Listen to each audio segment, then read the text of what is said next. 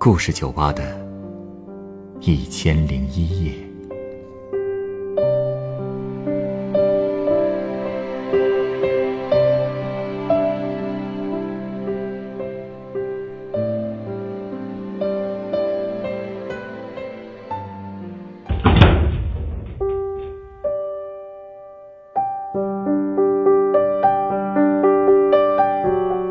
欢迎光临故事酒吧。今天是十一月八号，也是属于今天来到酒吧的这位客人的节日。他叫陈默，可他的工作却是提问和说话。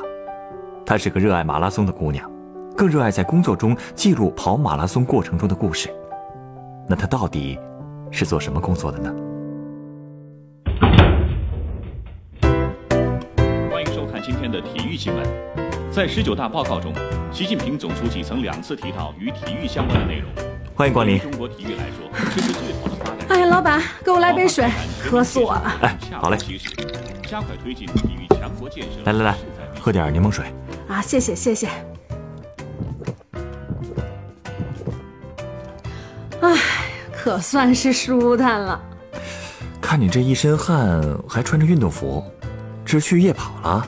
对呀，我刚才在门口的胡同里跑了十一点八公里呢。嚯，十一点八公里啊！哎，这个怎么还有零有整的呀？因为我今天过节呀，你看多有意义是吧？过节？十一月八号，今天是什么节呀？记者节呀！哦，你是记者呀？对呀，我是个广播记者，就是那个话匣子里的报道体育的，你看着像吗？像像像！哎，就冲你这身装备和气质。不能再像了，哎，既然今天是你过节啊，这瓶运动饮料免费赠送给你，正好补充一下能量。这么好呀，那就谢啦。哎，说起来，这一口气跑了将近十二公里，你也真够厉害的呀。这还算厉害？我们那些跑马拉松的起步那可都是四十二公里呢。啊？对呀，就你看我，我还跑过五十公里越野呢。这马拉松要跑这么远啊？其实好多人吧都不太了解，马拉松啊是四十二点一九五公里，基本上也就是从嗯首都机场跑到香山公园那么远吧。啊，你能从首都机场跑到香山公园？嗨，这有啥的？我都算跑得慢的，在我那些采访过的跑马拉松的人里啊，八十多岁的老大爷跑的可都比我快。嚯！对，二零一六年我跑北马的时候，就看一位满头白发的老大爷。我一问，好家伙，都七十九岁了。结果我跑着采访他的时候，愣是没追上。你看多丢人啊！哎，等等等等等等，你说你是跑着采访他？对呀，师傅，您多大岁数？七十九。七十九。您来自哪儿啊？啊，合肥，安徽合肥。啊，合肥啊！这是您的第几个马拉松啊？北京已经跑了三个了，还有好多马拉松呢。厉害！吴老师加油！加油！您现在累了吗？不累，我慢跑的。这是这这都是慢跑啊，慢跑。这都五分五十配速了，还慢跑？慢跑的。妈呀，我还跟不上了。老大爷叫胡应福，其实去年这个采访基本就不叫做采访。老爷子跑得实在是太快了，我都还没聊出故事呢。可是你说，就是这么巧，在今年的北马，我又遇见他了，而且他还是和老伴儿一起来跑的北马。好家伙，真是有缘分啊！哎，那这回你采访成功了吗？幸好啊，我这回是在北马的起点遇到他的。今年呀，胡大爷和老伴儿是金婚五十周年的纪念。所以啊，特别有意义。跟老伴儿一直是一起跑北马？我们一直一直都是跑的，反正到哪一次我们都一直跑。阿姨，您今年多大岁数啊？今年七十一。七十一了。我今年到北京马拉松，只要跑下来，我们就很心心满意足的，因为是我们今年的金婚。就是到八十岁的时候还能在一起跑步，您得告诉我们年轻人是这种什么感觉啊？年轻人向我们学习，哎，为了健康，为了快乐，要跑到结婚，跑到八十岁，要永远健康。哎呀，我一直觉得马拉松是一种特别艰苦的运动，真是没想到啊，跑马拉松的人这么有活力，还这么快乐啊！哎，要说这也算响应习总书记健康中国的号召啊。对呀，其实我一直觉得呀，马拉松就是把全民健身和竞技体育完美的融合在一起。你看前边那些跑得快的，那不就是竞技体育吗？我们争金夺银，破世界纪录，是不是？嗯。你看我们跑在后边的，我们像我这些的老百姓哈，那就是全民健身，所以呀，才会有这么多的人喜欢跑马拉松呢。哎，对了，我刚才就觉得有点奇怪啊，我看别的体育记者都是在比赛结束以后再采访运动员的，你怎么是边跑边采啊？这样多累啊！嗯，其实说到这个吧，我还得感谢一个听众呢，我记得是一三年的时候。当时我也是和其他记者一样，都是在北马的终点去采访运动员。当时吧，我就跟我们的体育台直播间的主持人电话连线的时候，主持人突然跟我说：“短信和微博这都有批评你的，说每年你都报道马拉松，真是你好意思吗？你怎么不亲自参加一下啊？” 我我争取明年这个春季长跑的时候跑一先来一十公里。我觉得咱们在节目里连线说了好几年了，这事儿。啊，对对对，有有有必要有必要真的实施一下。你年年在节目里这么说，给听众什么榜样作用？当时做完这个连线，说实话哈，我心里吧有点别扭。那天晚上，我就把自己过去六年间采访马拉松的录音都重新听了一遍。我突然就明白了一个道理。什么道理啊？我发现吧，其实这个语言啊都是有温度的。虽然我们在终点能够采访到不错的故事。但是那顶多就是人物故事，而不是马拉松的故事。嗯，我不太明白啊，人物故事和马拉松的故事有什么区别呀？跑马拉松的不都是人吗？当然不一样了。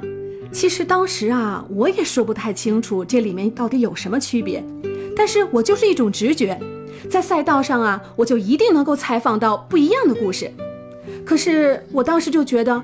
如果要到赛道上去采访，就得先有跑马拉松的能力啊，所以我就只能够开始练习跑步了。也就是说，你其实是为了你的采访工作特意练的马拉松？对呀，反正我就想，哎，反正我都开始练了，我干嘛不把自己练习的这个过程记录下来呢？你说是吧？嗯，毕竟当时啊，这马拉松离很多人的生活还挺远的。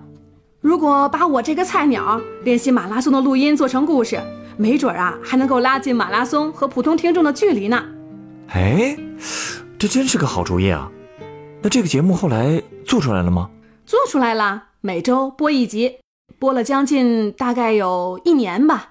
名字就叫陈小莫的健身周记。这是我二零一四年的第一次跑步，只能够用“囧”一个字来形容。我发现，我现在真是。啊，一个字儿也不想说。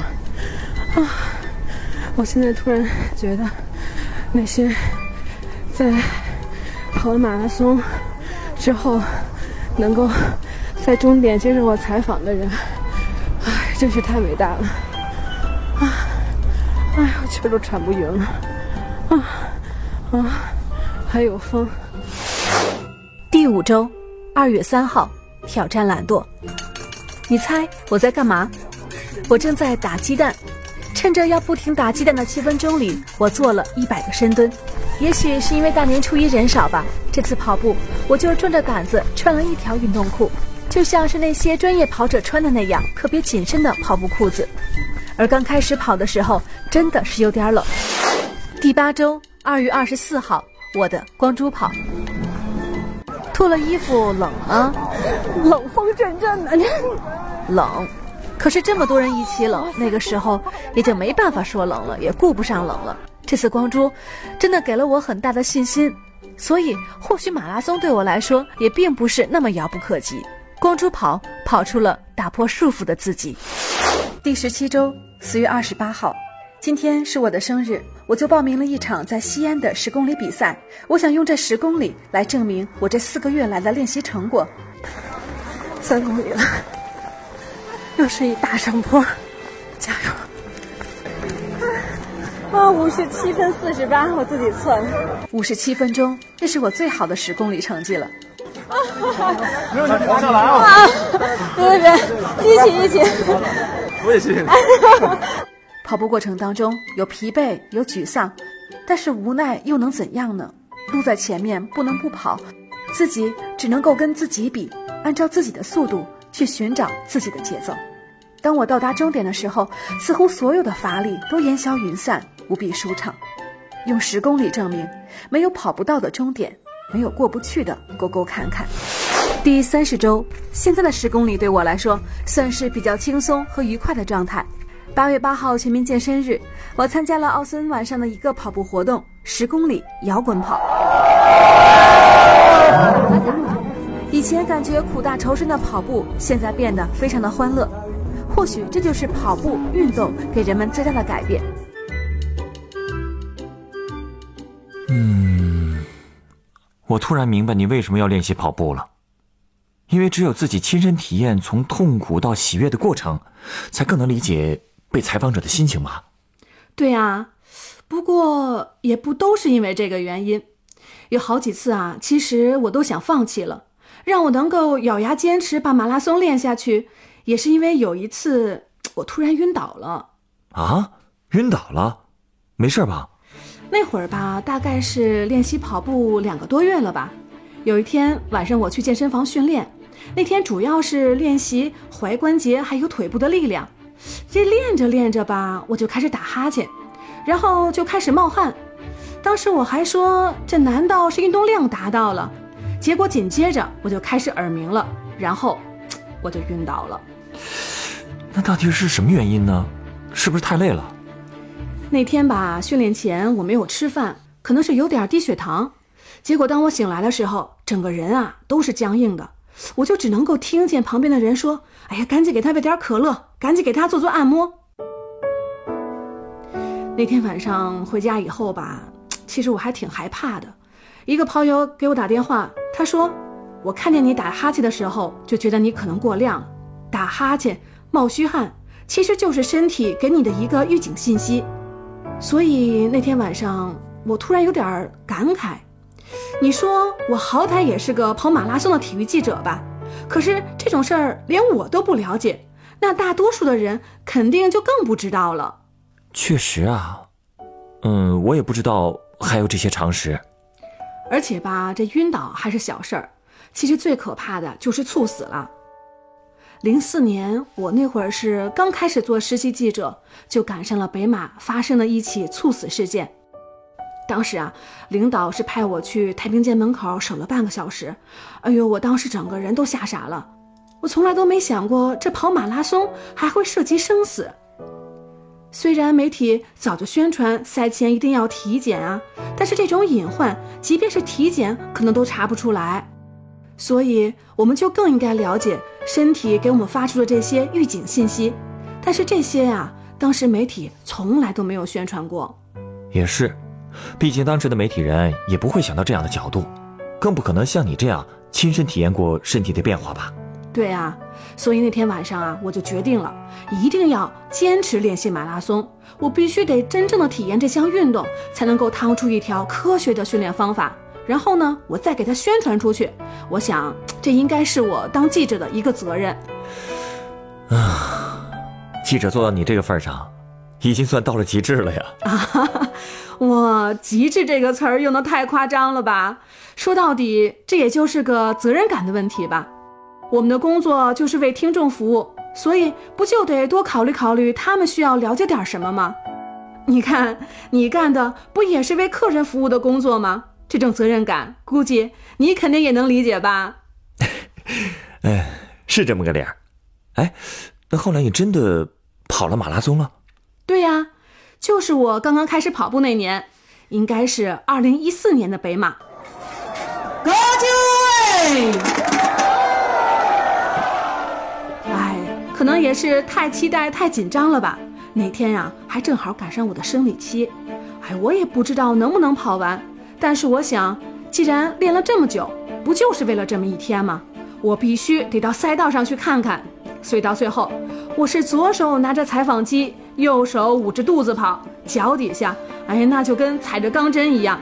但是啊，我却在我的耳机里边听到了马拉松最真实的声音。赤脚踩在这个马路上是种什么感觉？特别轻松，特别舒服，摩擦脚底板特别好。穿鞋跑步赤脚疗伤，特别快乐。它都赤脚相见，很痛快，很舒服。我腿都抽筋了五六次了。我从来没有跑过四十二点一九五公里。我的目标就是终点，没有任何借口。你能想象到自己现在的样子吗？现在样子比我平时帅多了，这是一种精神。那次我跑完了全程四十二点一九五公里，用了五小时四十一分二十九秒。当我挂上奖牌的时候，王娜真的是嚎啕大哭啊！不仅这是因为我第一次完成了全程比赛，还是因为我已经连续了八年采访北马了吧？但是只有在这一次，我才真正明白什么是马拉松故事。哎，你之前不是问我人的故事和马拉松的故事有什么不同吗？嗯，嗯，这么说吧，比如在终点，你会问您累吗？但是我在赛道上就不用这么问啊！加油加油！我直接就能够听到他们气喘吁吁的声音，还有步履蹒跚的声音。你想，我是个广播记者，这种状态多真实、多纯粹啊！在赛道上，你能够看到他们最疲惫、最狼狈的样子，而且你也会和他们一样，所以在他们眼中，我不是个记者，我就是一个跑者。他们跟我说的那些话，都是最直接、内心当中最真实的声音。那种沉重的呼吸声、彼此的鼓励声，还有笑声，都是我在终点无法去重复、去表现的。还有二十秒，拼了拼了！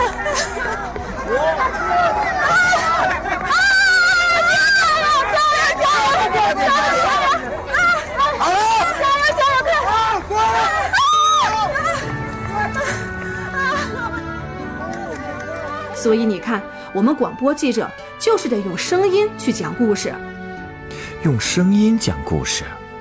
对呀，你在赛道上吧，能够听到志愿者的辛苦努力，你还能够听到清洁工人为了比赛的付出，而且呀，跟比赛根本没有关系的小朋友，他们却拿着好吃的，就站在路边去送给那些根本就不认识的叔叔阿姨。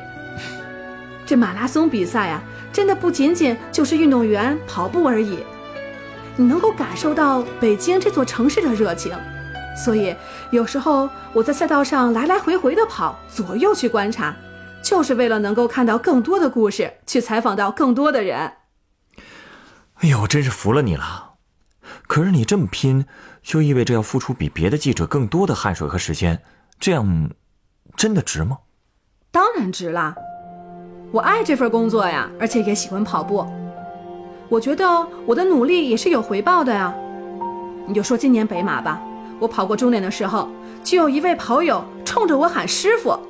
他呀，就是因为听了陈小莫的健身周记才开始跑步的，这不也跑完了马拉松了。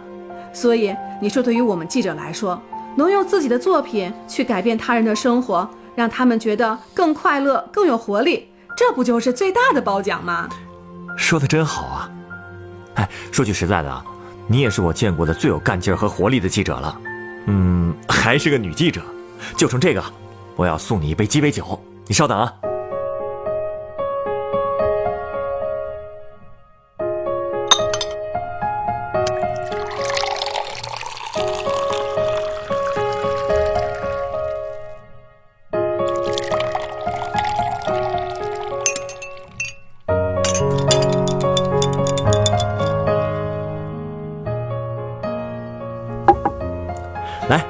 这是你的鸡尾酒，它是由白朗姆酒、苹果白兰地、杏子白兰地和柠檬汁调成的，名字叫做“回音”。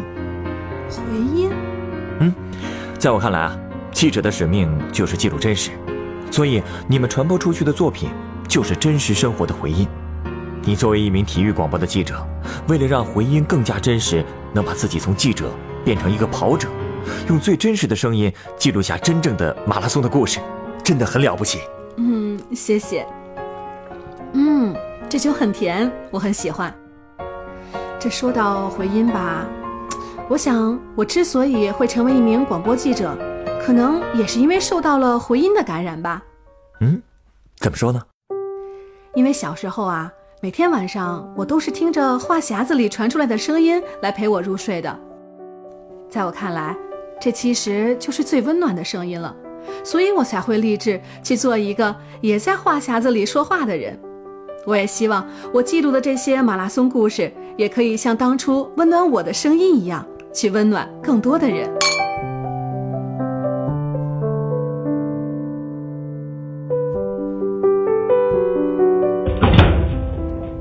本故事素材源于北京体育广播记者陈默的真实工作经历，改编制作陈寒，演播沉默、陈光，录音董珂。